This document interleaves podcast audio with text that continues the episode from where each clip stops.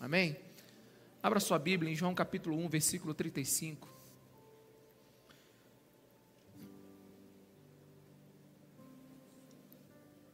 A palavra de Deus diz assim: No dia seguinte, João estava aqui novamente com dois de seus discípulos. Quando viu Jesus passando, disse: Vejam, é o Cordeiro de Deus. Ouvindo-o dizer isso, os dois discípulos seguiram Jesus.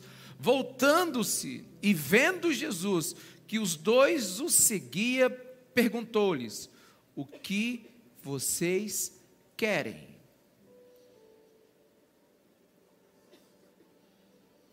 Você já imaginou a gente aqui na igreja? As pessoas entrando aqui na igreja, e eu lá na entrada da igreja, para cada um de vocês perguntando assim: o que você quer vindo aqui? O que você deseja vindo aqui? Seria um pouco estranho, não seria? E enquanto você não me respondesse, eu não deixaria você entrar. Ou eu estou questionando você de entrar aqui dentro. Observe que Jesus, ao ver os discípulos de João, a, vindo segui-lo, ele para, ei, o que que vocês desejam? Que que vocês querem comigo? O que está no coração de vocês? Nós não temos informações do porquê os discípulos de João decidiram seguir Jesus. Pode ser por muitos motivos pessoais ou interesseiros. Pode ser porque olharam para Jesus e falaram assim: sim, ele é aquele que vai nos livrar da opressão romana, é o libertador de Israel, é o nosso segundo Davi. Ou talvez simplesmente por aquilo que nós acreditamos, que eles ouviram o ensino de João e realmente viram que Jesus é o Cordeiro de Deus. Serão discípulos verdadeiros, mas Jesus perguntou: o que vocês querem? O que vocês desejam? Por que, que vocês estão vindo a mim? O que o nosso coração deseja? Se você pular para João capítulo 6, você vai ver que Jesus chegou para os discípulos e disse assim: E aí, vocês vão continuar me seguindo? Ou vocês vão com o resto da multidão? No começo ele pergunta, de João. No meio ele pergunta. E no versículo 21, alguém lembra quando ele chegou para Pedro? E disse assim: Pedro, tu me amas mais do que os outros, mais do que estes? Pedro, você tem afeto por mim? Quais são os seus desejos por mim? E, e não resta dúvida que todas essas perguntas que Jesus faz não têm uma resposta teológica. Por tudo que vimos no Evangelho, Jesus não quer apenas formar pensamentos em nós. Alguém aqui, amém? Ele quer despertar sentimentos e desejos dentro de você. Jesus não pergunta o que sabemos, para nos conhecer, Jesus pergunta o que nós amamos, para Ele saber quem nós somos. Jesus pergunta o que você deseja, e não o que você sabe. Mas nós crescemos debaixo de uma filosofia diferente. Nós somos uma geração que nós somos dirigidos literalmente pela pela, pela filosofia de René Descartes, um, um, um, francês, um filósofo francês do século XVII, onde ele, ele sustentava que você é o que você pensa. Descartes ele está dizendo o seguinte: quando chega uma situação, você decide pelo que você sabe. E em certo ponto é correto.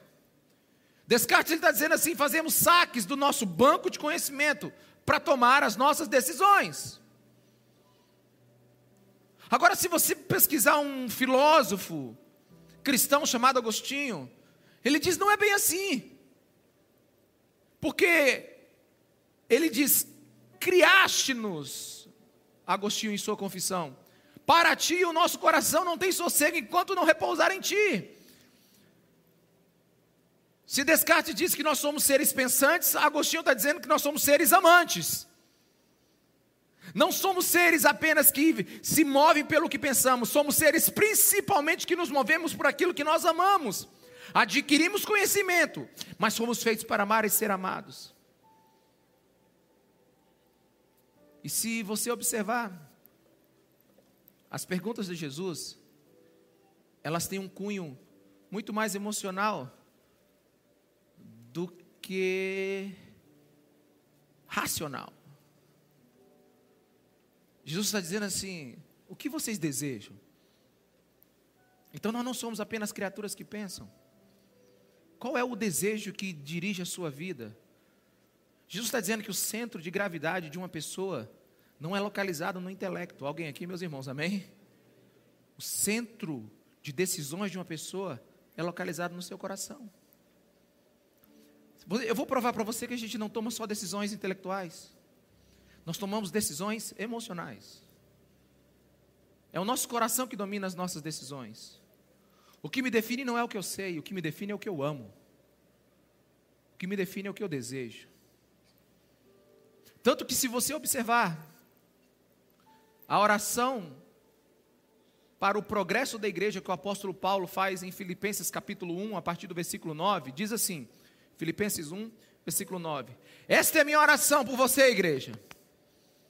Que o amor de vocês aumente cada vez mais em conhecimento e em toda percepção, para discernir o que é melhor, a fim de serem puros e irrepreensíveis até o dia de Cristo, cheios dos frutos da justiça, fruto que vem por meio de Jesus Cristo para a glória do louvor de Deus. E se você olhar muito rápido, você vai pensar que Paulo está se preocupando com o nosso conhecimento. Mas não é isso que ele está orando. Deixa, deixa aí o versículo primeiro. Deixa para mim o versículo 9, por favor. Lendo rapidamente, você pensa que Paulo está orando para a gente ter mais conhecimento. Mas olha só, a minha oração é que o amor de vocês aumente, não é que o conhecimento de vocês aumente. Alguém aqui? Aleluia! Paulo está orando, não é para que a cabeça de vocês aumente, mas que o coração de vocês aumente. É justamente o inverso. Paulo ora para que o nosso amor aumente, para que o nosso amor aumentando, a gente deseje mais conhecer. Não é subtrair o conhecimento, mas é dar a ele fogo, paixão. Paulo está dizendo que a energia para o conhecimento não é a curiosidade. A energia para você adquirir conhecimento não é a curiosidade. A energia para você adquirir conhecimento é o amor. É Ele que vai te levar a buscar. Deus não nos criou para sermos pensadores apenas, mas Deus nos criou para nós sermos principalmente adoradores. Então, adoração e amor está completamente ligado. É por isso que Jesus chegou para os discípulos e disse assim: O que vocês desejam? É por isso que ele chegou para Pedro e disse assim: Tu me amas? É por isso que ele chegou lá em, em, João capítulo 6, depois de Jesus ter falado: Ó, vocês precisam comer da minha carne, beber do meu sangue. Eu sou a verdadeira comida, eu sou a verdadeira bebida, eu sou o verdadeiro pão do céu. A multidão deixou Jesus e ele chegou assim: E vocês vão me deixar também o que está no coração de vocês? O ser humano, antes mesmo de ser um ser pensante, ele é um ser amante. Não conhecemos para amar, em vez disso, amamos, e então partimos para conhecer. A direção de nossas forças não está naquilo que nós sabemos, mas naquilo que nós amamos. E se somos definidos não pelo que sabemos, mas pelo que amamos, a grande pergunta hoje é: o que o seu coração ama?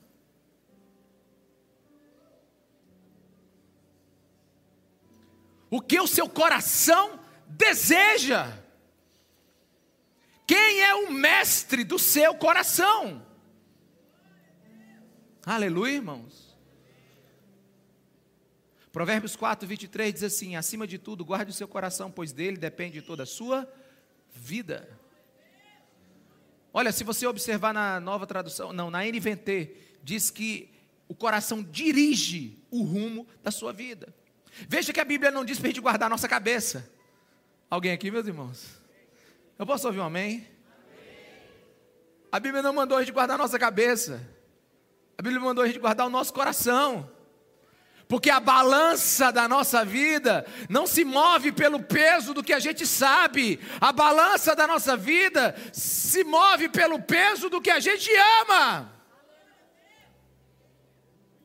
Por isso que, por isso que Agostinho diz que meu peso é meu amor.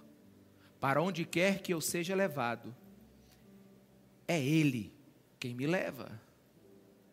E aqui a gente pode ter encontrado uma questão muito séria.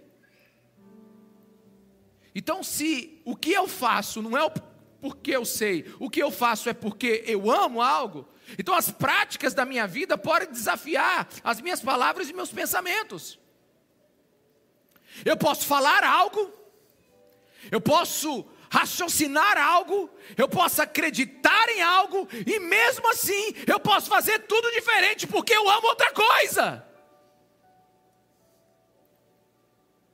Você pode falar para mim que ama algo, você pode até pensar que ama algo, mas a sua vida duela contra as suas palavras, porque você pode ser uma contradição entre o que você acredita e o que você ama. Você diz, Eu amo a Bíblia. Quanto tempo você passa com ela nos seus olhos? Eu amo a palavra de Deus. Quantas horas por semana você destila o seu tempo para lê-la? Meus irmãos, temos práticas, costumes, vivemos cultuando alguma coisa o tempo todo. Tá, alguém está aqui, meus irmãos? Sempre você vai estar tá cultuando alguma coisa. Eu gosto muito da expressão de, do filósofo cristão James K. Smith. Ele diz o seguinte: Nós somos seres litúrgicos. Ou seja, nós somos seres que sempre estamos cultuando alguma coisa. Nós somos seres que estão sempre adorando alguma coisa. Somos resultados do que nós fazemos durante a semana. Essas práticas indicam que nós amamos. Me diz onde você coloca o seu tempo, onde está o seu coração. Aí está o seu Deus, aí está o que você deseja. Deixa eu explicar. A escolha do nosso tempo em algo é a prova do valor que damos aquilo. Amém? A escolha do nosso tempo em algo é a prova do amor que damos aquilo. O meu tempo para alguma coisa é a prova de que eu amo aquilo. Por exemplo, se eu dou meu tempo para o trabalho, eu amo dinheiro, eu amo o propósito do que eu estou fazendo naquele momento. Jogos e esportes, eu amo lazer, luxúria, desejos, paixões, eu, eu amo os prazeres. Onde você investe o seu tempo? Olhando onde você investe o seu tempo, onde você gasta a sua atenção, a gente sabe o que você ama. Isso pode ser até inconsciente, você sabia disso? Você pode nem perceber, mas você pode ter uma liturgia semanal, você pode ter práticas semanais que adoram deuses rivais. Você pode ter um jeito de viver que é completamente contra aquilo que você acredita que é certo. Que a dinâmica da sua vida orbita em volta de outros amores você nem percebe. Que você é discípulo de qualquer outra coisa menos de Jesus Cristo. Porque você pensa, você raciocina, você conhece, mas na prática o seu coração ama outra coisa. O que você deseja é outra coisa. Quantos estão aqui? Diga amém, meus irmãos. Eu gosto muito da história de dois peixinhos que estavam nadando no fundo do mar. E eles estavam conversando. Aí eles estão vindo e tem um peixe ancião vindo do. E eles se encontram. Aí eles se encontram, bom dia, bom dia. Aí o peixe ancião pergunta para peixinho, os dois peixinhos: Como é que está a água? De onde vocês vieram? Um olha para o outro e diz assim: do que mesmo que ele está falando? Esses dois peixinhos, eles são tão imaturos que eles estão imersos num mar que eles não têm a menor noção. Eles estão imersos num lugar onde eles não percebem. Muitos cristãos, muitos sustentam ser cristãos, mas estão imersos no mar de muitas paixões, conscientes ou não. Falam com a boca, conhece com a cabeça, mas não ama com o coração. Muitos não têm consciência do mundo que vivem. O que você faz é o que você ama. Por quê? Porque você ama fazer o que faz. Então a sua vida me diz o que você ama. E aqui ocorre um perigo terrível, porque é possível que você não ame aquilo que seu raciocínio diz que você ama. Olha, Mateus 6, 21, no Sermão da Montanha, Jesus diz assim: Pois onde estiver o seu tesouro, aí também estará o seu coração. Localize o seu tesouro, deixa para mim o versículo. Localize o seu tesouro, e ali estará o seu coração. Procure o tesouro da sua vida, que lá está o seu coração. Ou seja, tesouros são resultados de tempo e trabalho. Tempo e trabalho são resultados de desejos. E desejos são resultados de paixão do nosso coração. Ou seja, o nosso tesouro não é fruto do nosso raciocínio, o nosso tesouro é fruto do nosso amor.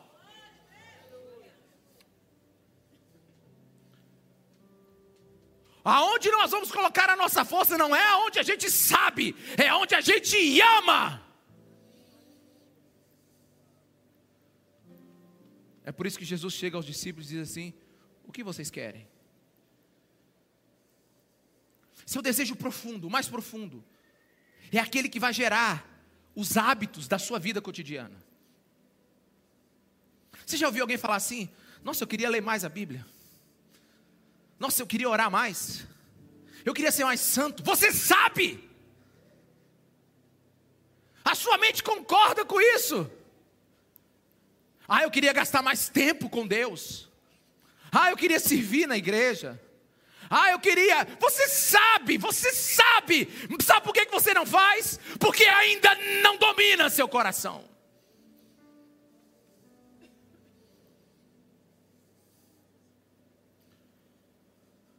Porque nós não somos movidos pelo que nós sabemos, somos movidos pelo que nós amamos. Quando você olha para a Bíblia e olha para a tela do Netflix, quem você ama mais? O que é mais importante? O que é mais importante, irmãos? O que é mais importante? Vocês estão em dúvida? O que, é mais importante, a tela do Netflix ou a Bíblia? Melhorou um pouco, 50%. Mas o que você escolhe na hora? Deixa eu te explicar.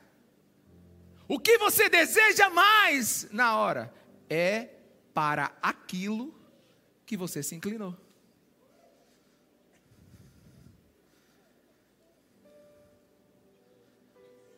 Pensa agora comigo então. Quais são seus hábitos semanais? Quais lugares você vai? O que você lê, assiste e ouve? Com quem e com o que você passa tempo? Aonde você investe o seu dinheiro? Três pontinhos. Aí está o seu coração. Fazemos o que desejamos e não nem sempre o que sabemos. Por exemplo, sabemos que o açúcar vai acabar nos matando. Sim ou não? Mas tem uma lata de leite condensado na sua casa.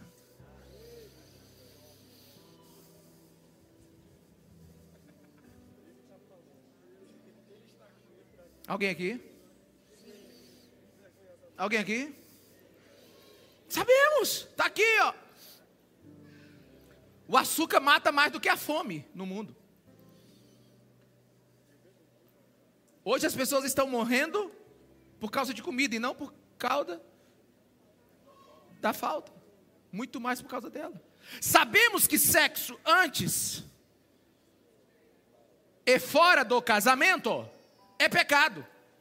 E pecado é desafiar a Deus. Mas nosso coração está tão apaixonado pelo prazer ilícito que adultera e se prostitui. Você sabe. Mas o que comanda você não é o que você sabe. O que comanda você é o que você ama.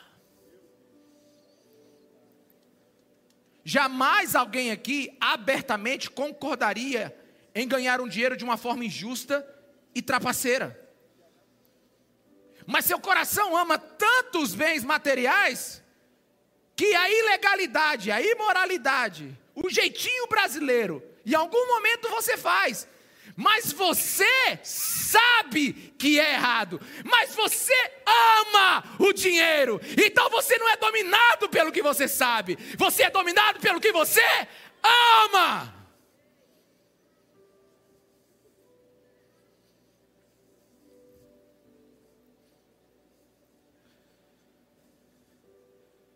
João 21, 15. Volta ao texto novamente. Depois de comer, Jesus perguntou a Simão Pedro: Simão, filho de João, você me ama mais do que estes? Jesus não chegou para Pedro e disse assim: O que você sabe, Pedro? Jesus queria mostrar o profundo do coração de Pedro. Quer saber o que existe no profundo do coração de um ser humano? Pergunta o que ele ama, não o que ele sabe.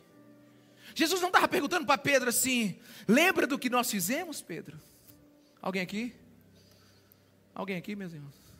Pedro, você lembra dos cultos que nós tivemos juntos, Pedro? Você lembra, Pedro, de você testemunhar os milagres? Você, você sabe contar como você andou pelas águas? Não, não foi isso. Jesus está perguntando para Pedro: Pedro, eu quero saber como está o seu relacionamento comigo o seu coração tem afeição por mim, tem afeto por mim. Só depois que Pedro, de forma absoluta, disse que Senhor, eu te amo, é que eles então agora você cuida do que é meu, porque eu não quero que gente que cuida do que é meu com a cabeça, eu quero que gente cuida do que é meu com o coração. Por isso que a gente não canta aqui porque sabe, a gente canta aqui porque ama. A gente prega não é porque sabe, é porque ama. A gente testemunha não é porque sabe, é porque ama. A gente é generoso não é porque sabe, é porque ama. A gente prega o evangelho não é porque sabe, é porque ama. A gente vive é para amar. E deixa eu falar uma coisa para você, irmão. Prestando uma desonra para Deus é um culto sem amor.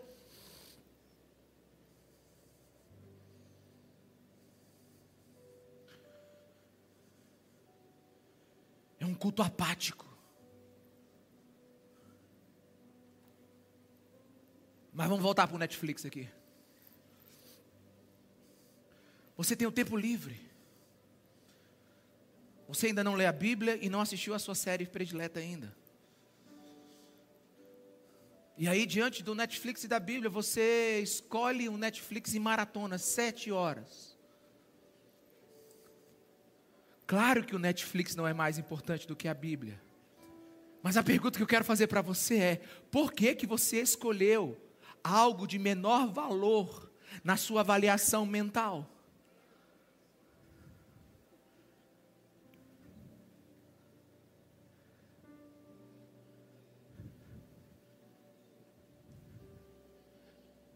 Por que que você escolheu? Por que, que você escolheu algo que você tem consciência, você raciocinou, você sabe que é menor do que a Bíblia, que é menos importante? É porque não fazemos o que sabemos, fazemos o que desejamos. Você já ouviu, já ouviu essa expressão assim? É, essa pessoa não tem nada na cabeça, ela é igual um fósforo. Só tem cabeça para botar fogo no corpo. Quem já viu essa expressão? Pois é, meu, meu sogro fala demais. Esse aí só tem cabeça para botar fogo no corpo. Descartes diz que nós somos um palito com cérebro. Jesus diz que a gente é um palito com coração. O que bota fogo na nossa vida não é o que a gente sabe. O que bota fogo na nossa vida é o nosso coração. Você não é destruído pelo que você sabe e pelo que você não sabe. Apesar da Bíblia dizer que sem conhecimento o povo está né, perdido. Mas o que Jesus está dizendo aí é o conhecimento que gera em você uma paixão. Ou uma paixão que faz do teu conhecimento uma prática na sua vida. Quem bota fogo na nossa vida não é a cabeça, meus irmãos, é o coração. Geralmente, estamos perdidos não por falta de conhecimento, mas porque estamos amando o que não deveríamos. Pensa comigo. Por que alguns fazem o que é certo e alguns fazem o que é errado, quando os dois sabem o que é errado? Vamos lá, meus irmãos. Não é tão difícil assim. Porque duas pessoas sabendo o que é errado, uma faz certo e a outra não. A resposta é simples, mas não é simplista. Seus corações possuem anseios diferentes. Vocês, essas pessoas possuem amores diferentes. É por isso que há uma diferença entre sermos tentados e cairmos em tentação. O que nos sustenta na tentação não é a cabeça, não é a cabeça, não é o cérebro. O que sustenta na tentação é o que nós amamos. Alguém aqui? Na imensa maioria das vezes que erramos, não foi porque não sabíamos que era errado, mas porque desejamos o que era errado. Na maioria das vezes que erramos, não erramos porque não sabíamos que aquilo era errado. Nós erramos porque desejamos. O nosso coração amou o que era errado. O que é pecado? Pecado é amor desorientado. Você ama outra coisa que não seja Jesus, por isso que você peca. Pecado é amor descompensado. Pecado é amor envenenado. Pecado é amor danificado. Você está amando outra coisa que não é Cristo. E o que é santidade? É o amor consertado. É o amor por Jesus, ao ponto de você fazer qualquer outra coisa, mas não desagradá-lo. É por isso que Paulo ora. A minha oração é que o amor de vocês aumente cada vez mais. Em conhecimento e toda percepção, para discernir o que é melhor. Porque se o amor por Jesus não aumentar, você não vai discernir o que é melhor. Você vai continuar escolhendo pelo coração. Fale para a pessoa que está do seu lado: o amor é como gravidade. Vai te atrair para aquilo que você ama. Aleluia. Meus irmãos, o ser humano é um ser em busca de algo. E a gente precisa entender isso. A gente precisa começar a desagradar o nosso coração se a gente quiser deixar alguns amores rivais.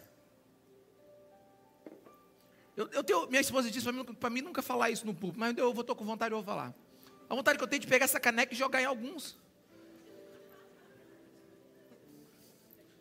Dá uma voadeira daqui, porque você está olhando no celular. Você está disperso. Você acha que o Rei da Glória, o Senhor dos Senhores, a quem nós viemos cultuar aqui, está aceitando a sua adoração só porque você colocou, sabe, o teu traseiro nessa cadeira?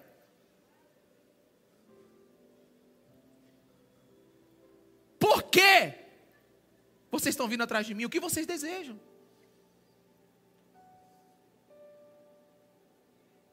Só há culto quando Cristo é amado. A gente precisa de práticas corretas. O maior inimigo da igreja não é Satanás, o maior inimigo da igreja é a igreja morna. Alguém aqui? É que não ama, ou que tem amores divididos.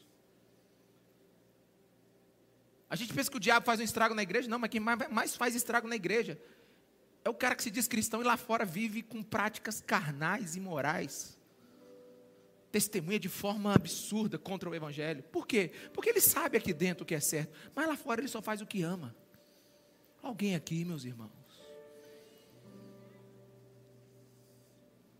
Então eu não estou te perguntando o que você sabe, eu estou te perguntando o que você ama. Olha, Romanos 13, 14 diz assim: ao contrário, revistam-se do Senhor, diga, revistam-se, é vestir-se do Senhor Jesus Cristo. E não fiquem premeditando como satisfazer os desejos da carne. Olha o que, que o, o apóstolo Paulo está nos ensinando, o que, que a Bíblia. Entrem numa roupa, Entre numa nova roupa, entre numa nova rotina, entre num novo tipo de pensamento, entre nova, novo estilo de vida, entre num novo, numa nova prática de viver. Eu não gosto de, não consigo. Ah, ninguém, ninguém diz para um pastor que não gosta da Bíblia e não gosta de orar. Mas você deveria. Porque nós vamos começar um jejum. Cadê, cadê o aviso do jejum? Passou, é? Pois é. Nós vamos começar um jejum. Vamos começar um jejum amanhã. Você vai tirar uma refeição. Até a conferência do Espírito Santo. Nós vamos estar aqui de segunda a sexta. Adorando a Jesus, orando a Jesus aqui às 19h30. Se não couber 19 horas, se não couber lá dentro, cabe aqui. Se não caber aqui, a gente fica lá fora. Eu quero saber do que, que a gente tem fome. Quero saber o que, que a gente ama. Eu nunca vi alguém dizer assim: olha, pastor, de verdade, eu vou dizer três coisas para o senhor. Não gosto da Bíblia, não gosto de orar e não gosto da igreja. Nunca vi alguém chegar um pastor para conversar assim. Mas se você não lê, se você não ora, e se você vem apático para a igreja, você não ama nada disso. Alguém aqui, meus irmãos? Sabe, a gente precisa reaprender a adorar. A gente precisa reaprender a amar a Deus. Tem gente perguntando como é que eu posso ser mais santo, como é que eu posso amar mais a Deus, como é que eu posso ser um discípulo melhor. Faça uma auditoria na sua vida. Faça uma auditoria nas suas práticas semanais. Faça uma auditoria nas suas liturgias semanais. Eu quero ver se você não gastar uma hora por dia lendo a Bíblia, adorando o Senhor, dobrando seu joelho, se você não muda em menos de um mês. Eu quero ver. Porque só mudamos a nossa alimentação se nós colocarmos um exercício além do conhecimento. a gente precisa decidir trocar de amor. A gente começa sentando na mesa comendo brócolis sem gostar. A gente começa sentando numa mesa e adquirindo novos apetites, praticando. Quantos estão aqui, irmãos?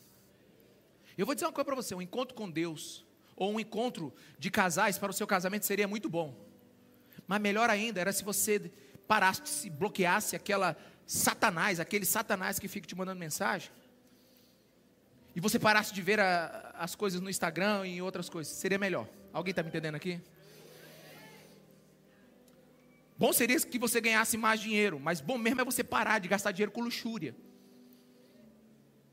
Bom seria se a internet proibisse todos os sites adultos mas melhor mesmo é você controlar os seus dedos e pedir ajuda quando não puder. Botar uma senha no seu celular, sabe? Jogar ele na parede, queimar ele. Pegar sua televisão e jogar fora. Porque você sabe o que é correto, mas deseja o que é errado. Confessar, pedir ajuda, cair no chão, rolar, pedir desespero para Jesus. Para de buscar soluções religianas. Senhor, Senhor, muda a internet. Não tem que mudar é você, é o teu coração. Muda as ideologias desse mundo, Senhor. Muda, quem tem que mudar é você. É você que é sal, é você que é luz. Para de culpar quem não é o maior culpado. Quem vai te levar para o inferno não é Satanás, é você. É o seu coração.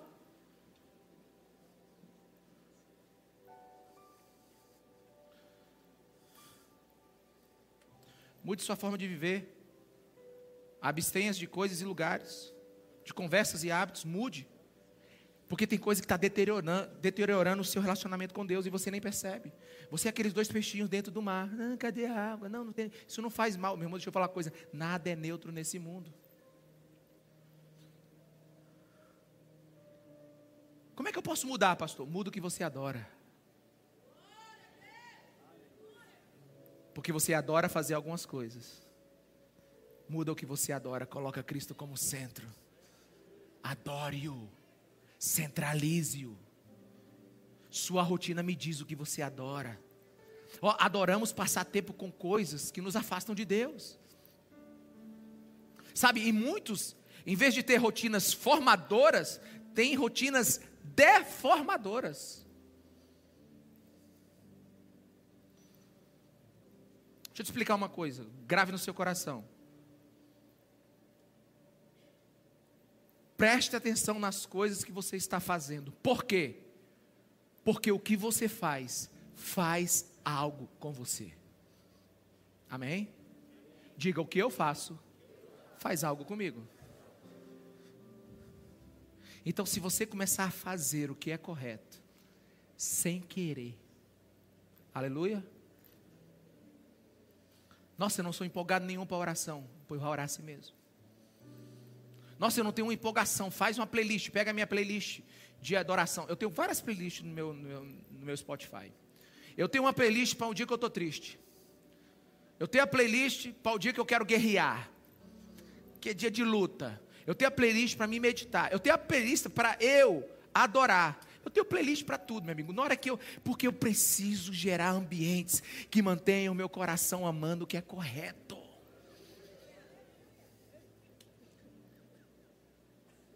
Se você viajar comigo, você tem que vir com fone de ouvido, aquele que, que abafa o som, porque eu tenho 10 mil watts de som no meu carro.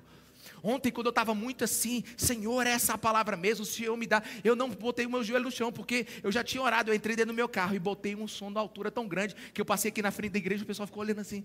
E é porque aquele ali, sabe, aquele ali, aquele ali fala comigo. E aquele falando comigo me ensina a falar com Deus. Alguém está aqui, meus irmãos? Crie ambientes que formem um cristão de verdade. Porque nada é neutro. Você precisa aprender a passar tempo com Deus. Se você não aprender a passar tempo com Deus, você não vai mudar. Alguns estão esperando um evento divino, hollywoodiano. Nossa, Deus me muda, que conversa. Ele já tem tudo disponível para você. Como é que você acha que homens e mulheres foram apaixonados por Deus? Entregando seu coração para outras coisas? Ou vivendo na base do jejum, da oração, da adoração, da renúncia, da luta contra o pecado, da confissão. Hã? Você acha que Deus mudou? Você acha que a, a forma de fazer santos e avivalistas mudaram? Você já foi tocado por Jesus? Sério? Não. Que ele inflamou o seu ser com tanta paixão e graça, que tudo nesse mundo perdeu a graça. A sua, a sua consciência já foi escandalizada com Cristo ressurreto? Você já imaginou que num bebê que nasceu lá na manjedoura, né, onde os três reis, reis magos foram visitar, estava o cumprimento de todas as promessas de Deus? E que ele não precisava ter nascido, ele podia ter nos abandonado, que ainda assim ele seria bom. A sua alma já ficou cheia o seu tanque emocional já transbordou pelo amor de Jesus derramado em seu coração. Jesus é real para você. Oh, meus irmãos, a vida é muito curta. E o ser humano nasceu para receber graça e amor de Jesus no seu coração. É por isso que Deus é amor, Deus não é conhecimento. Alguém aqui? Deus é amor. Deus não é uma ideia, Deus é uma pessoa. Aleluia. É por isso que Colossenses 3,14 diz assim: acima de tudo, porém, revistam-se do amor, que é o elo perfeito. Não revistam-se de outra coisa, revistam-se do amor, que é o elo perfeito. Ou seja, quanto mais você amar a Jesus, mais você vai confiar nele, mais você vai renunciar essa, essa liturgia a deuses rivais que a gente tem durante a semana. Ezequiel 36, 26 diz assim: Darei a vocês um coração novo. Ah, precisa mesmo. Não é de um cérebro novo. E porém um espírito novo em vocês, tirarei de vocês o coração de pedra e lhes darei um coração de carne, vivo, pulsante. Porém o meu espírito em vocês, os levarei a agirem segundo os meus decretos e obedecerem fielmente às minhas leis. Deus não prometeu uma nova cabeça, Deus prometeu um novo coração. Aleluia. O novo nascimento é como é como receber um novo coração. A salvação é como uma cirurgia, pronto. Tá, tá agora em, em voga agora o transplante de coração. Tá todo mundo falando sobre isso no Twitter. Transplantaram o Faustão e todo mundo está sabendo. Aí, a salvação é como uma cirurgia, é um transplante de coração. Sabe, a salvação é um milagre da graça. É um coração novo, novo para amar. Amém? Mas o que, que acontece após a cirurgia? Especialmente após um transplante. O que, que acontece? Hã? A gente precisa do quê? Cadê os médicos aqui? Um pós-operatório. Precisa cuidar. Sabe por quê? Porque o novo coração não te dá novos hábitos, amém? Ele é potencialmente capaz de adquirir novos, novos hábitos, porque ele agora ele é nascido do Espírito, mas ele não adquire novos hábitos de uma hora para outra, só porque você, já pensou? Fiz um transplante, fui galera, você sai da UTI, é assim? Não, tem o pós-operatório, tem que cuidar das infecções, tem que fazer terapia, tem que fazer um monte de coisa. Você precisa mudar a sua rotina para ensinar o seu coração a viver de novo. Porque a sua vida que estragou o seu coração velho não pode estar de novo dentro de você. Alguém está aqui, irmão? Porque o que fez seu coração estragar foi a sua velha vida. Agora você recebe um novo coração e continua com a vida velha? Precisamos de novos hábitos. Você agora tem a capacidade, a possibilidade de ter novos hábitos. Precisamos aprender a viver com os novos corações que Deus nos deu. Sabe, uma vida santificada é uma vida em reabilitação. Aleluia. E é isso que Jesus está chamando a igreja nesse tempo. Jesus está chamando para a gente reabilitar o nosso coração para a adoração. O que nós amamos.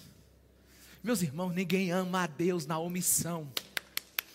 Ninguém ama a Deus na letargia, ninguém ama a Deus na apatia. A gente ama a Deus com paixão.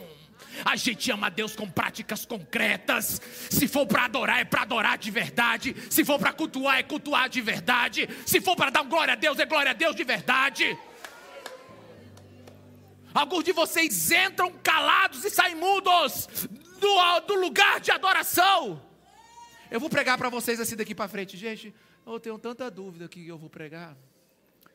Mas eu acho que Jesus ama a gente. Oh, eu não preparei a mensagem hoje, eu não estava com vontade. Aliás, eu assisti uma série que foi muito boa. Eu queria contar como é que foi essa série aqui, que aí, não, vamos deixar, não, vou, não eu vou pregar. Ah, deixa eu ser monotônico com vocês. Deixa eu trazer comidinha rasa para vocês. Deixa, deixa eu ser aqui um neutro aqui diante de vocês. Deixa, ah, você exige isso dos outros, mas Deus está exigindo é de você que está sentado aí. Porque eu só saí do sentado para em pé, porque sentado eu queimei.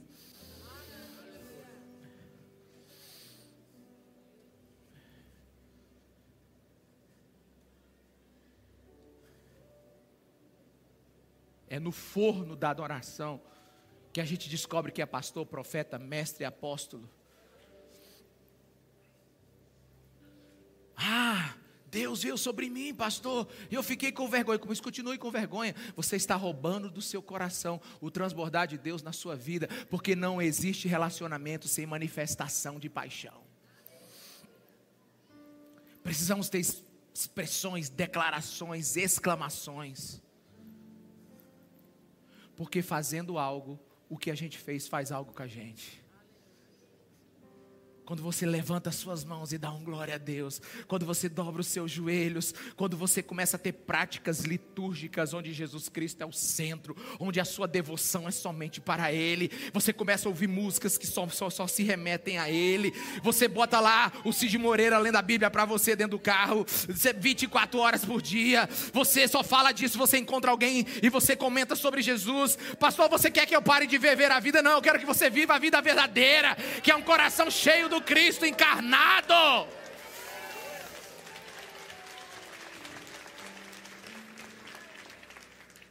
Porque amar a Deus exige disciplinas espirituais.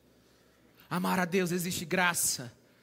Amar a Deus existe a misericórdia dele, claro, mas amar a Deus existe oração, a adoração, leitura bíblica, jejum, passe fome. Ah, ah, jejum não é passar fome, é ter fome de Deus. Se você não tem fome de Deus, passe fome, que essa fome vai te lembrar que você não tem fome de Deus.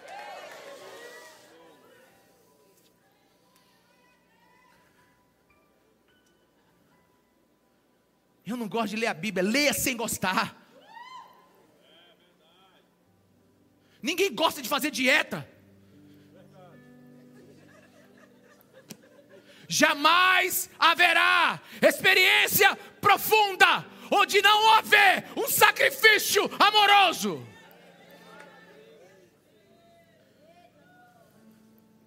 A igreja é a academia do Cristo. Uh! A igreja é o lugar onde nós juntos vamos crescer em graça e misericórdia. A igreja é o lugar onde nós juntos vamos nos exortar uns aos outros. Eu vou dizer para você, cala a tua boca. É, eu sou teu amigo, né? Eu não vou dizer para todo mundo, mas para uns eu vou dizer assim: senta, baixa o piano, amigo, que você está fazendo tudo errado. Aí o outro vai dizer para mim, pastor, lembra aquele dia que você disse que está fazendo tudo errado? Agora é o Senhor. Eu digo, obrigado. Academia da alma, academia do espírito. É onde eu vejo o outro adorando, e quando você vê outro adorando e você acha bonito, você faz igual ele. Você sabe, a gente começa juntos, porque quando alguém faz um exercício bem, você quer fazer um exercício bem com ele. Quando alguém chuta uma bola bonita, você observa como ele chuta. Quando alguém adora, você aprende.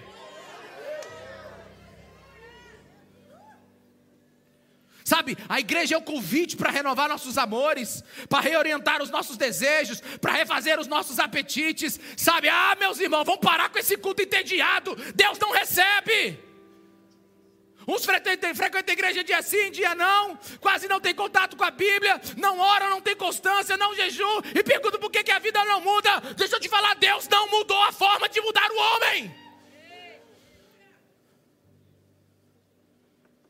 Não existe métodos aprimorados. Tem uma tal de, sabe, e põe a minha mão sobre a minha cabeça aqui. Eu digo, vai orar você, rapaz. Pastor, transmite tudo que o senhor já leu. Eu digo, vai gastar? Ora, rapaz, você sabe quantas horas eu já gastei no meu, no meu escritório procurando Jesus? Quantas horas eu já gastei na palavra de Deus, lendo sobre Ele, amando Ele? Ah, você quer agora de graça? Graça só a salvação. Agora, se você quiser a presença, pague o preço.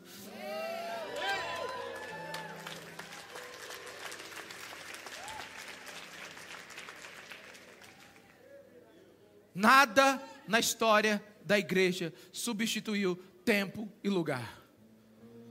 Nada que aviva um homem substituiu Bíblia e oração. A vida cristã é uma vida de práticas de práticas.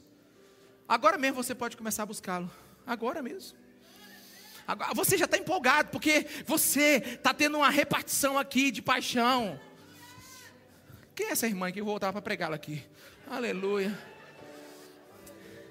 Porque não é quem sabe, irmãos, que deve falar, é quem ama.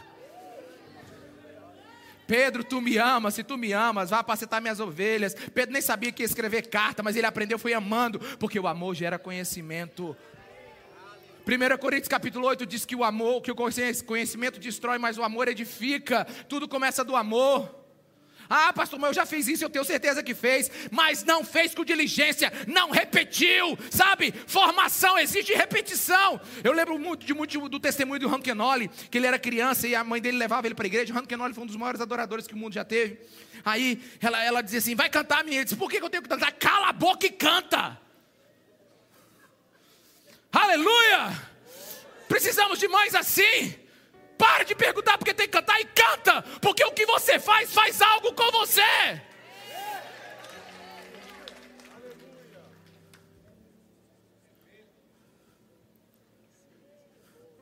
Xará, boy. Você precisa entender a importância do que eu estou falando. Igreja não é um quartel de soldados que segue de forma impositiva um general, não. Igreja é uma família que ama o pai que tem. É uma noiva que espera Jesus. Ah, mas não, isso é tão emocional, isso é tão romântico. É, então procure outro jeito, porque é no cristianismo que existe a religião do amor, é no cristianismo que existe relacionamento. Para outros deuses você vai lá entrega um pedaço de, de, de, de metal, de ouro, de prata e está tudo bem. Aí você pede uma mandiga para ele, mas Jesus não. Jesus quer relacionamento.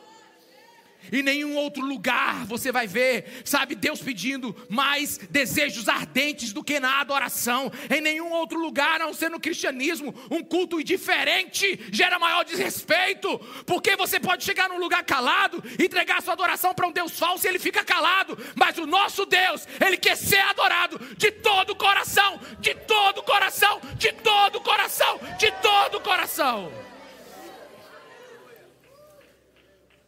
Qual é a maior característica de um homem de Deus? Qual é a principal das principais? Qual é a definidora de um homem de Deus? Amar a Deus acima de todas as coisas. E, e se você ler Mateus 22, 36, 40, não precisa colocar. No final diz assim: Destes dois mandamentos dependem toda a lei e os profetas. Essa palavra depender aqui, quando ela foi escrita no original, é, é cremamune, que significa pendurados, ou seja, pendurado no amor está a possibilidade de cumprir todas as, prof, todas as profecias e toda a lei. Você precisa estar amando a Jesus de todo o seu coração, porque assim você cumpriu toda a palavra de Deus. O que é certo, o que é errado, não, é o que você ama. Porque você não precisa de conhecer todas as mulheres do mundo para você ficar só com a sua. Alguém aqui? Você só precisa amar a sua. E pode aparecer mulher do planeta inteiro, mas ela é a sua.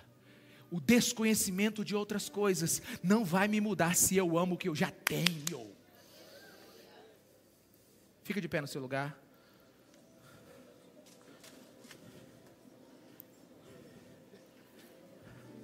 Vamos treinar nossa adoração? Só Caio, só o Caio, sobe Caio. Presta atenção.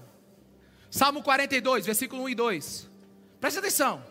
Como a coça anseia por águas correntes, a minha alma anseia por ti, ó Deus. A minha alma tem sede de Deus, do Deus vivo. Quando poderei entrar para apresentar-me a Deus? sabe? Presta atenção, aqui não é um convite para aprender, aqui é um convite para encontrar, aleluia! Aqui não é um chamado para aprender, aqui é um chamado para encontrar Deus. Eu não consigo dar ver Davi falando assim: Ó oh, Deus, eu tenho sede de ti. Como é que está lá o S Open? Oh Deus, é, é. Alguns de vocês, alguns de vocês nunca subiram o degrau da adoração, porque nunca responderam a Deus com anseios do coração. Deixa eu te falar uma coisa, pastor, você é contra o conhecimento? Claro que não. Só tem luz, porque tem calor. Não há calor sem luz. Alguém está aqui? Onde a luz do conhecimento sobre Jesus, precisa haver calor do nosso amor por Ele. Precisamos voltar ao, altar da adoração. Precisamos nos, nos, nos humilharmos diante de Deus. Ele é o pão da vida. Ele é aquele que mata a nossa fome. Quem crê nele jamais terá necessidade de outra coisa. Deixa eu te falar uma coisa. Eu conheço milionários tristes. Eu conheço homens que chegaram ao mais alto grau da sua empresa tristes. Eu conheço desembargadores tristes. Eu conheço bilionários tristes. Mas eu não conheço ninguém que encontrou Jesus de todo o coração e se sente faltando alguma coisa.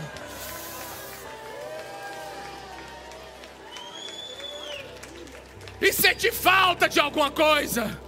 Porque a gente vive para a glória dele, a gente vive para dar o nosso coração para ele. Então, come on, igreja. Nós nascemos para adorá-lo nós nascemos para servi-lo, nós nascemos para dar o nosso ser em adoração a Ele. É por isso que um novo, um novo decidido pode adorar a Deus. É por isso que o nascido de novo, ele já tem acesso ao Santo dos Santos. A sua alma nunca vai estar satisfeita se não estiver em Deus. Erga suas mãos. Você está perdendo a tua oportunidade. Opa, a barreira da adoração. Nós não precisamos agora de outra coisa a não ser a consciência que Ele está aqui. Ele está aqui. Ele está